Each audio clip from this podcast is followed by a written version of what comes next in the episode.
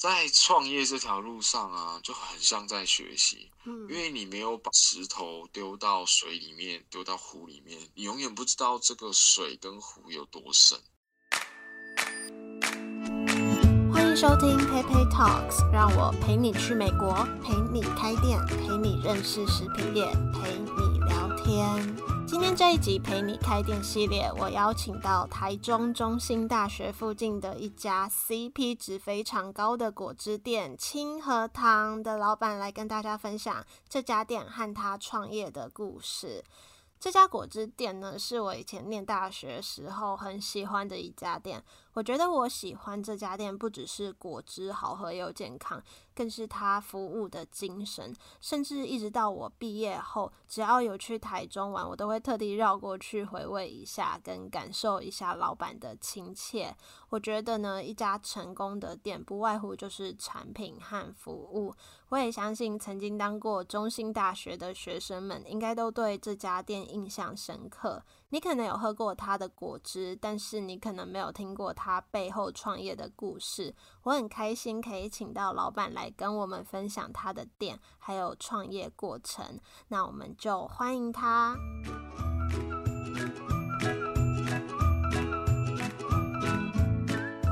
嗨，老板。嗨，Hello，早。你知道，当我想创这个频道的时候，我前五个访谈名单，你就是其中一个。真的哦，就是还是有想到我们，就对。当然，而且很谢谢你，就是二话不说，明明很忙，还马上答应要来跟我录这集 Podcast。当然，当然一定要，因为其实，在默默默默在关心你的时候，也发现你对行销跟开发也是很认真啊。从在学生时期接触到现在啊。哦，我我跟老板认识的时候，就我还是大三，好年轻。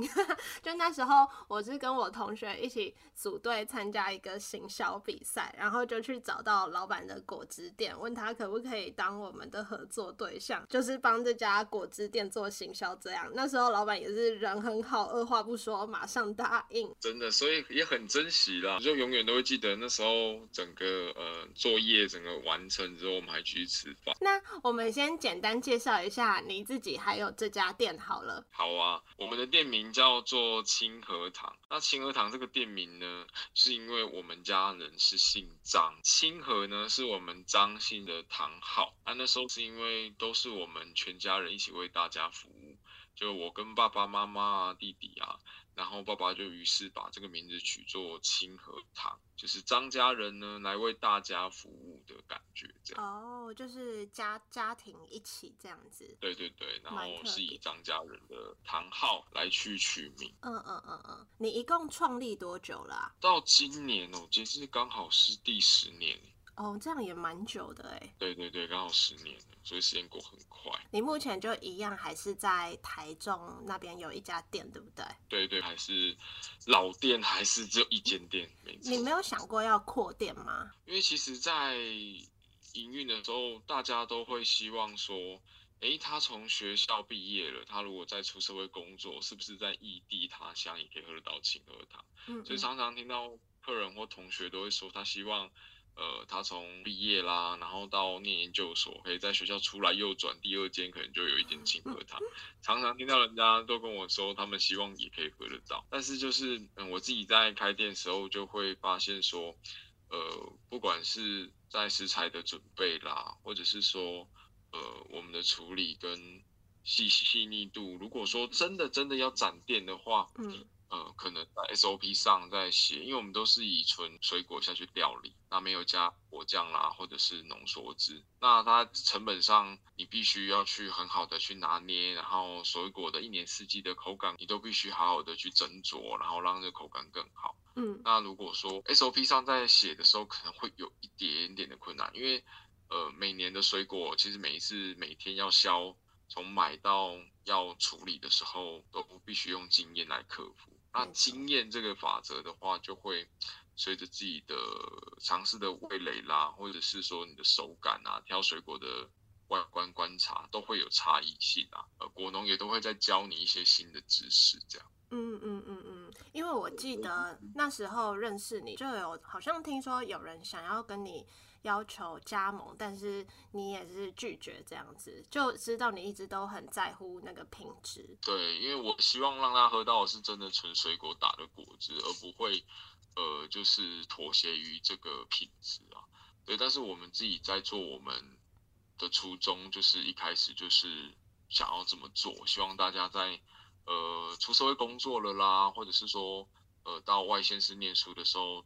买一杯果汁可以很轻易的摄取到想吃到的水果，所以像我们店里的品相就将近九十几样，嗯，客人都会要求说他想吃什么，想喝什么，他喜欢什么水果。那慢慢我们就是一直去研发，然后就都是越来越多样这样子。但是你越多样的话，你在呃品质上的控管就越难。那我会很担心说，哎，今天。他在服务上，或者是说他在品质上，是不是愿意像我们那么坚持？嗯嗯嗯，对，因为要找到一个就是可以跟你一起顾品质的人，真的是蛮不容易。嗯，对，因为他也是一条蛮辛苦的道路啦。就是他从我们去市场去采买，然后到回来挑选，再切削，再料理。然后再盛杯，其实它都是一道一道一道的程工序啊，它没办法就是呃提早弄起来变成浓缩汁或是果酱，嗯，对，所以还是想要坚持让大家喝到真的最简单，就是希望说我们的东西是让孕妇怀孕的时候她吃东西不用担心，到小孩子出生的时候，到老人家他可能平常也没有营养，他需要补充。我真的不得不真心推荐这家店，就老板的果汁真的是 CP 值很高啊！而而且我记得我最喜欢的是你的布丁牛奶，就是它是整个用两颗统一布丁下去打，然后它它用一颗跟牛奶一起搅拌，让牛奶有布丁味，另外一颗是放在底层用汤匙搅碎，这样我们就可以吸得到底层那个布丁颗粒。对啊，我就记得那时候你们的 slogan 就是布丁喝完在嘴巴游来游去的感觉，你还记得？对，这个太经典。这布丁就在我嘴巴仿佛游来游去，游来游去。他讲了两次了，他还印象深刻。对，老板你自己有没有比较最推荐的品相？最推荐哦，嗯，像最近呃比较多人喜欢的，如果说以现在以当季刚好现在是呃。秋冬的话，呃，草莓跟葡萄这阵子都蛮多人点的。嗯嗯。那香蕉啦、苹果、凤梨，就是因为一年四季比较平常都会吃得到的水果。但是有时候有些比较有特色的，像是火龙果啦、洛梨，这个在我们店里就是算是、哦、嗯，对，就是大家都很喜欢或是特别加分。如果以最近主推的话，都是以比较特殊性的水果，因为大家平常在家也比较难吃得到这些东西。但是我今天来清河堂，就很简单的喝得到。然后又觉得口感上又跟别人有做差异，像呃葡萄的开发就大概六到七样左右，有葡萄搭苹果啦，葡萄搭奇异果，甚至还搭配草莓，那那边颜色打起来就非常漂亮。对，我后来啊有看到你有改装整个店装风格，就是变得比较有设计感，以黄色调为主，是有什么 idea 让你这样？改造的吗？因为一开始是用绿色的，对，那后来变成黄色的，那是因为有点希望说这形象上可以更鲜明，是呃绿色跟黄色在水果上其实也是蛮常可以联想，在我们。所有的水果几乎都是从土里长出来的，那它生长出来的，不管是有绿叶啦，或是水果本身的原色，都是绿色跟黄色。那后来我就把原本的绿色呢改成鲜明的黄色，是希望说，呃，我一开始初衷就是绿色是，呃，不管从土里长出来，到后来呢，我们去采买，然后切削，喝到肚子里面，又可以促进体内环保消化。嗯所以呢，我那时候是出现用绿色。那后来呢，希望在服务上呢，可以提供更好的服务，又让大家觉得有健康跟活力，所以采用黄色，它跟水果也是很接近。然后呢，它又也比较像大自然的感觉啦，所以我决定就是改采用黄色。店里的风格呢，也慢慢走向，因为我们的果汁都是每一杯你亲自点的时候，我们也是亲自手做，所以呢，用带点工业风，像我们那个文化石。哦，文化石它就是显得比较贴地气的感觉。嗯，的招牌也是用呃，像是货柜的那个斜纹板，就是比较贴近像我们的手作的风格这样子。嗯嗯嗯嗯，其实有时候改造这件事情真的蛮重要的，因为市场趋势跟顾客爱好一直在改变。就不管是你包装上的改造，或是整个店装的改造，有时候是必要的。可是就是我很好奇，因为这个对小店家来说，成本负担其实比较大，一步一步来啦。有时候，呃，很多人都想要说，呃，一步就可以直接把它做好。嗯。但是我是觉得，你跟客人互动的时候，你可以学习到说，哎，老板，我觉得来的时候比较没有位置坐，嗯。那我们就觉得，哎，那我摆个椅子，那是不是就很好？所以我觉得。很鼓励说，不是说可以从中装潢一定要去做改变，然后一定要觉得要花大钱，而是说你能够从你的服务或是你开店的经验，慢慢的去累积那个经验，再去做调整跟改变。我觉得那个进步的动力也会让客人感受到，然后同时也会觉得，哎，他在呃服务上或者是说速度上可以慢慢的提升，然后设备也更好用。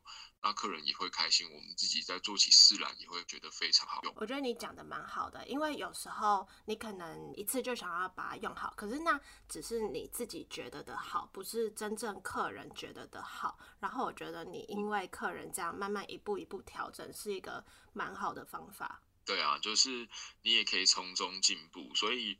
不管是同事或是客人，你在慢慢跟他互动的时候，其实另外也是在成长跟学习。那这个店也跟着成长学习的时候，其实所有的人都会感受到那份感动了。嗯，像常常呃学生他希望说啊，如果他也可以在别的地方喝到清河汤，但是如果他们边心里这样在想的时候，他们也会给我建议说，但是他们最希望的是。清河堂服务的精神跟呃，比如说我爽朗的打招呼啦，或者是说服务的亲切啦，或是平常他们可能比较劳累的时候，我会关心他们，他们就会说，哎，这个这个这一份感动啦，或者是说这个亲切的味道，不知道说如果真的开分店，是不是还能够维持？对，所以这也是我一直一直都没有跨出去，或者一直一直还想不到说到底该怎么去把它做得更好。嗯嗯嗯，就也可以从这里感受出来，你是真的蛮注重服务跟顾客的心声的。我觉得这个是很重要的事，因为这也是很多人会忽略的东西。嗯，但这点反馈有时候也是让你支撑的原动力。因为我说了，如果每一杯很坚持，其实。多多少少体力上你会觉得很辛苦，但是我觉得每天开店的时候，每天都会有新的客人或是老的客人，像我自己开十年，呃，像昨天又有学生他毕业了回来母校，嗯、或者是说他刚好出公差，我就很开心，大家都会想到要回来。你你已经你已经变成一个我们那个学校的一个地标。对，比如我帮他打排球的 OB 赛啊，或者说他们要回来，呃，就是呃拿资料啊，或是。那个出公差啊，路过经过，我所以我常常都说很开心，他们有回来啦，然后也不忘记我这个老人家。我都说，呃，有人都推小孩来了啦，我都觉得哇，时间过真的很快，大家长大，然后大家也看着我们成长，是真的也蛮开心。以后我有小孩也会推过去看你，印象很深刻啊，你那时候。从国外然后回来的时候回来店里，嗯，但是我就觉得你那个爽朗个性也都没有变。离开的时候还帮我们店，我们那时候店有摆一个那个、呃黑板，对，像画板黑板，然后你就帮我说，哎，老板这个那个画的字啊跟图案已经有点掉漆了，这样，那 你忙你你那个材料如果在的话，我帮你现场画一个。我就觉得哇，就是你也很亲切，就是我们很希望我们的同事就像这样子，我们自己也。希望我们服务一直都可以像这样子，在这一件事情，我就会放在我的脑海里面。那我觉得也是因为这样子，那个情感就像我们在服务客人一样，客人才会觉得说，哎，如果每一间店都可以这样，那是不是他们的记忆上就会觉得不只是熟悉的味道，他就连那个情感，他其实都是熟悉的。嗯嗯，对啊。你没讲，我还忘记这件事情。记得你背着包包来啊，然后 其实我要去爬山。对对对，然后然后来的时候就说啊，我今天短暂停留这样，但是你还是有来看看我啦，然后喝杯你没那个熟悉的味道这样。你才很感人好不好？你还买便当给我吃。啊，只是基本的嘛，吃个饭，其实每个人都要吃饭啊。对啊，时间上就像其实关心同学一样啦，其实一直都是这样做啦，所以我觉得呃。多的服务有时候可能会让店家觉得辛苦，但是热热忱如果在，或是客人反馈，像呃，你你一开始跟我们是认识，但是后来到变成是我们像有那种情感交流的时候，其实它有时候不仅仅只是一杯果汁啦，它会让这个店的精神跟大家彼此的互动是有情感在。那我觉得那个是一直不不会变，它会在你的脑海跟记忆存留很久。对，所以我觉得每一间店如果都可以这样，其实大家在。买果汁的时候，或是在买餐点的时候，它不只是只有享受到这个美味，它还可以感受到一份快乐。那你可不可以跟我们分享，就是当初创业，就是你为什么会选择创业这条路，是有什么灵感跟契机吗？因为其实，在念书时期都一直有在打工。嗯、那打工的时候，我就发现说，我很喜欢做这个服务业。当兵退伍的时候呢，妈妈就鼓励说。那你有想要工作吗？还是说你想要创业？我是说，我可能有一天会想要开有属于自己的一间店，然后去服务，因为我一开始就很喜欢跟人的互动这样子。然后妈妈就说：“那你之后有这个规划，为什么不现在就开始规划？”然后妈妈就说：“那。”你如果真的想开一间店，你想开什么样的店？我说我想要开呃像饮料店，那妈妈就说，那你想开饮料店，那你要不要考虑一下？因为毕自从就是我们长大之后，我们都会到外地念书或是在忙碌，那他其实一直思思念念就是想说，那你。在外面，或是你在忙碌的时候，会不会有自己去买水果来吃？那你要不要考虑不要开饮料店？因为现在饮料店非常的多。嗯，如果你走几步路没有饮料店，你起码也有便利商店。他一直很担心我们以后生小孩啦，或是我们自己在念书异地他乡的时候。或者在工作忙碌，会不会愿意去买个水果来吃？那站在妈妈角度立场，原来她其实会关心自己的孩子是不是有吃得好，或是吃得营养。所以妈妈就鼓励我说：“你要不要从水果，呃，营养健康的这个角度，然后来去开一间店？”然后我就觉得，嗯，这个 idea 非常好，就决定，嗯，那以果汁店来去学习，然后再来创业。嗯嗯，那你觉得，如果我今天来？跟你请教说，我想要开一家店，你觉得你会跟我说开店创业需要做什么准备？就我一一开始什么都不知道、什么都没有的情况下，嗯，第一个，你我觉得最需要考量的是说，呃，你食材的准备跟你的采买方不方便？每一个东西，你每一天你一只猪肉，你可能都要去呃产地。哦，然后是像我水果草莓，我要到大湖。哦，那可能你在开店的时候，你的地点在于你准备食材或是采买上原物料方不方便？我觉得这个第一个可以先考量。嗯。第二是说地点上是不是很好的，可以让你去发挥。如果说空间不够，那你到时候你想要服务的上，你就会大打折扣。对，因为我觉得工欲善其事，必先利其器嘛。嗯。那我觉得采买。的地点离你方不方便？工作的位置方不方便？然后再来第三就是市场上的区隔性能不能去融入你的产品？对，这三点我觉得最重要。那至于人的训练上，我觉得它就可以随着你的沟通能力啦，或者是你跟同事的相处，可以慢慢的去调整。但是我觉得开店这三点的基本一定必须要先有。那再来就是说，呃，你第一次开店的成本是非常，呃，比后面还还必须去把它计划好的。嗯，比如说你食材的成本准备，到你，呃，你后来的预备金或是周转金。哦，这我觉得都可以继续抓，大概六至八个月，拉长一点点来去预备。嗯，对，我觉得这个也是需要考量的。你觉得创业到现在遇到最大的困难是什么？最大的困难，最大困难，真的，真的说真的，我如果我们店来讲的话，我没有办法好好的再把这份味道，像我刚刚讲的，它能够去 copy，然后它可以去拓展这个。分店啦，或者是直营店，甚至有很多人想要合作的加盟店。那当然，它可能会变成像是一代店、二代店、三代店。但是我还是希望说，呃，在技术上的困难、经验上的传承的分享，我可以去想办法着手，然后让这个味道跟服务的精神可以继续传承下去。所以这是我，呃，客人告诉我他是最希望的。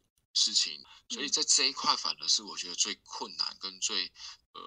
我必须未来想要去克服的。你让我很感动的地方是，你不是一个只是会想利益跟赚钱的老板，就是你是真的，就从你开店的初衷跟呃一些你坚持的事情，一切都是为客人好这个出发点。因为初衷啦，如果呃我们的服务上跟我们的品质上一直都记得你那份初衷，我想我还是会说那。不会觉得辛苦，而是那份快乐是当老板，我永远都会记得。嗯，有什么事情是跟你一开始想的最不一样？比如说，有没有什么事情是你以前从来没想过你会去做的事？呃，我觉得最最最最来说的话，应该是管理的部分吧。嗯，因为因为我很就像客人希望说。呃，在服务上、亲切上都可以到这样，但是，呃，我真的觉得我没有办法让我的同事们跟我一模一样，所以呢，即使你店的风格跟你服务一直是走这个。感觉，但是我后来开始发现说，呃，每个人有每个人的特色跟他的优点，对，所以我常常都会跟我的同事说，你可以发挥你自己，你觉得你平常怎么关心你的朋友，怎么去跟你的朋友聊天，你在服务上你可以用你的感觉，然后很自然的去表达。所以我觉得最特别的就是在这一点管理上，我觉得让我觉得印象很深刻，就是我后来慢慢会鼓励，不一定要跟我一模一样，而是可以站在他自己很自然的角度去跟人相处。因为我记得我也没有特别被教导说要怎么做。嗯嗯。那我的同事们慢慢也把自己的优点。跟他跟人相处的特色啦，跟他自己的让人家的印象啊，自然的融入在他的服务上。所以我后来很开心的是，客人他来会说，哎，今天谁谁谁没上班？哇，今天谁谁谁他是不是没有做了？我就会发现说，哇，那我跟同事说的有成功了。他不是像。呃，某些呃平常的基本上的店家会说，啊，你的果汁好喽，或是你的饮料好喽，你的餐点好喽，谢谢。我们常常都会让我们的同事在我们在工作上的时候，是用一种比较自然的角度去服务。也有同事之前可能他本身是不善于表达，那我总觉得给他机会也是给我们自己一个机会。所以慢慢我觉得我常常说，同事们他有一天总是会离开。他第一天来上班，我常常都挂在嘴边，所以有同事都很印象很深刻，说店长，我第一天来你就告诉我有一天我会离开，我就怎么会这样说？我说因为每一个。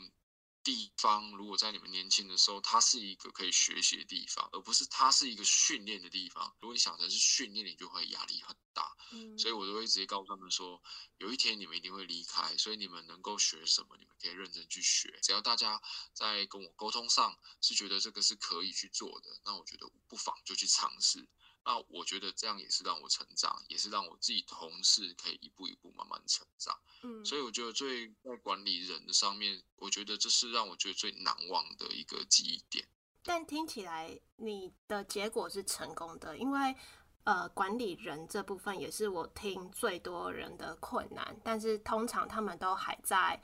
呃，不知道怎么办。对，但是我觉得他在服务上，我觉得如果说您刚刚说的成功，我觉得我很开心，是客人会反馈回来。但是问题是，如果你在呃 SOP 制度上，如果过于就是贴地气的话，其实有时候你在管理的 SOP 上，你制度会相对的严格的话，其实他也没办法。真的去发挥这个绑手绑脚觉啦，因为你全部都用 SOP 说谢谢你好欢迎光临，这我相信大家都会说，所以我觉得另外派的角度就会有同事他可能是真的真的真的他就是呃你告诉他说怎么做他就怎么做。但他永远没办法做成自然的角度的时候，他在工作上就好像有点卡卡的。但是如果真的你站在最高处的管理者角度，面对这样的同事，你每一份都是用 SOP 角度去做，反而可以上手。这两个杠杆的平衡间，我一直还在拿捏的。嗯，对，嗯嗯嗯嗯，这也算是你就是人。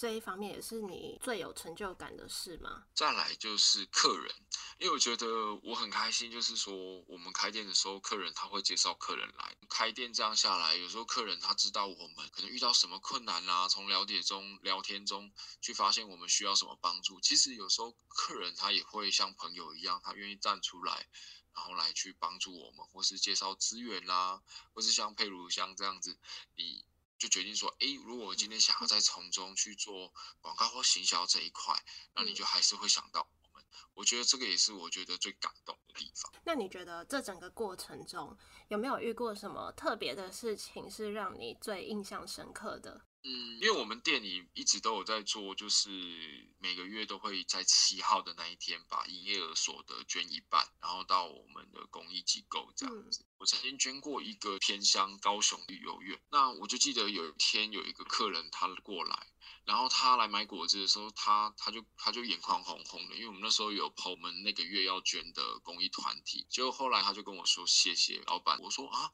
怎么说？他说因为他。其实是从那一个孤儿院毕业的。那他说他回去看，他发现说，他一开始在那边是从小到大都给院长照顾，但是他他就觉得说，竟然有某些店家竟然会愿意去帮助弱势啦，或者是说孤儿院啦，他就我就觉得说，哦，原来其实我们默默的在做，其实会让这些孩子成长，到他长大，他还会很感动，说他其实曾经在这个收容机构呃成长，然后被照顾跟教育。所以我觉得我们在成长，那我们如果愿意去做这个公益，那他也让很多人受到帮助的时候，他也真的成长。我觉得这个是让我觉得印象也很深刻的一个记忆点。嗯嗯，蛮感人的。我还想问的一点就是，就是人家都会说创业很忙嘛，会没自己的生活。那你也是有家庭的人，你要怎么在你的事业跟生活之间取得平衡？这个时候呢，在管理上就会比较重要。像我现在小孩必须要接送他去上课，嗯，那我可能在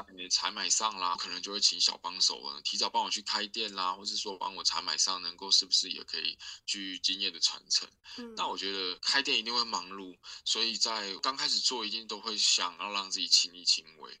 但是我相信在服务到一个程度，是生意更好更好，或是你生意源源不绝的时候，我觉得管理上就会变得格外的重要，嗯、也可以让自己有空闲，然后可以去陪家人啊，或者是说你可以把工作分配好，也可以让他更快速的出餐，然后更快速的打烊，可以让自己有比较好的休息时间。所以我觉得在管理的时候，资源分配跟工作经验的分配格外重要。对，所以我觉得如果真的要让呃，创业者让自己也有时间的话，我觉得在管理上就显得格外重要。嗯，我觉得蛮同意这一点的，就管理真的很重要。对啊。最后，我想问你，就是有什么话是想要跟想创业的人分享的？在创业这条路上啊，就很像在学习。嗯，因为你没有把石头丢到水里面，丢到湖里面，你永远不知道这个水跟湖有多深。其实我很鼓励大家，就是可以勇于创业。创业这件事情，如果大家跟你做的是同样一件事情，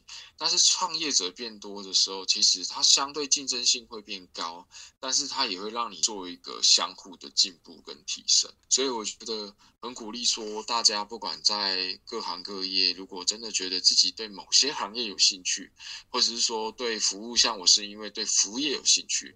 我还没有决定我要做什么的时候，但是我因为我热爱服务，所以我就决定想要创业。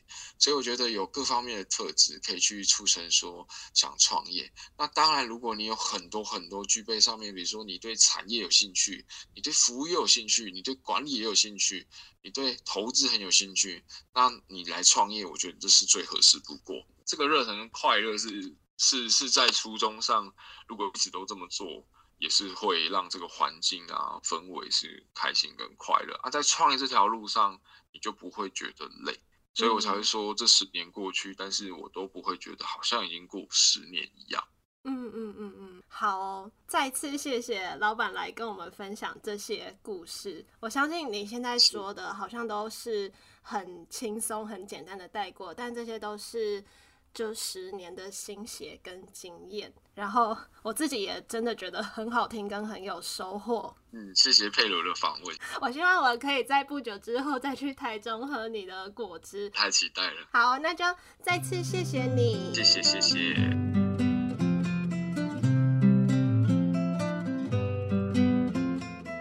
今天清河堂老板跟我们分享，要开店前可以先准备好的三点。第一，要考量食材的准备和采买的便利性，产地原物料的取得是不是方便的。第二，地点上是不是好发挥。他说：“工欲善其事，必先利其器。要看工作的位置啊、空间等等，是不是足够你利用。第三，就是市场上的区隔性，能不能融入自己的产品。”再来呢，他也建议大家第一次开店的成本要计划好，包含食材成本准备之后的预备金、周转金等等，都可以先去准备，大概抓六至八个月，拉长整个预备的时间。另外，人的训练可以随着沟通能力慢慢调整。鼓励员工用和朋友相处的方式、口吻来和客人沟通，慢慢的，他们也可以自然用自己的方式来和顾客去相处。最后呢，就是一直保持初衷，秉持他最重视的产品品质和服务精神，这样子才可以继续创业这条路的热忱。谢谢清河汤老板今天的分享，也谢谢大家的收听。如果有什么问题或想法，都可以到我的 Instagram Pei Talks 留言或私讯给我。喜欢这集节目，也可以帮我到 iTunes Store 打新评分，或是分享这集节目。那我也会继续分享自己的故事和别人的故事给大家，我们就下周见喽，拜拜。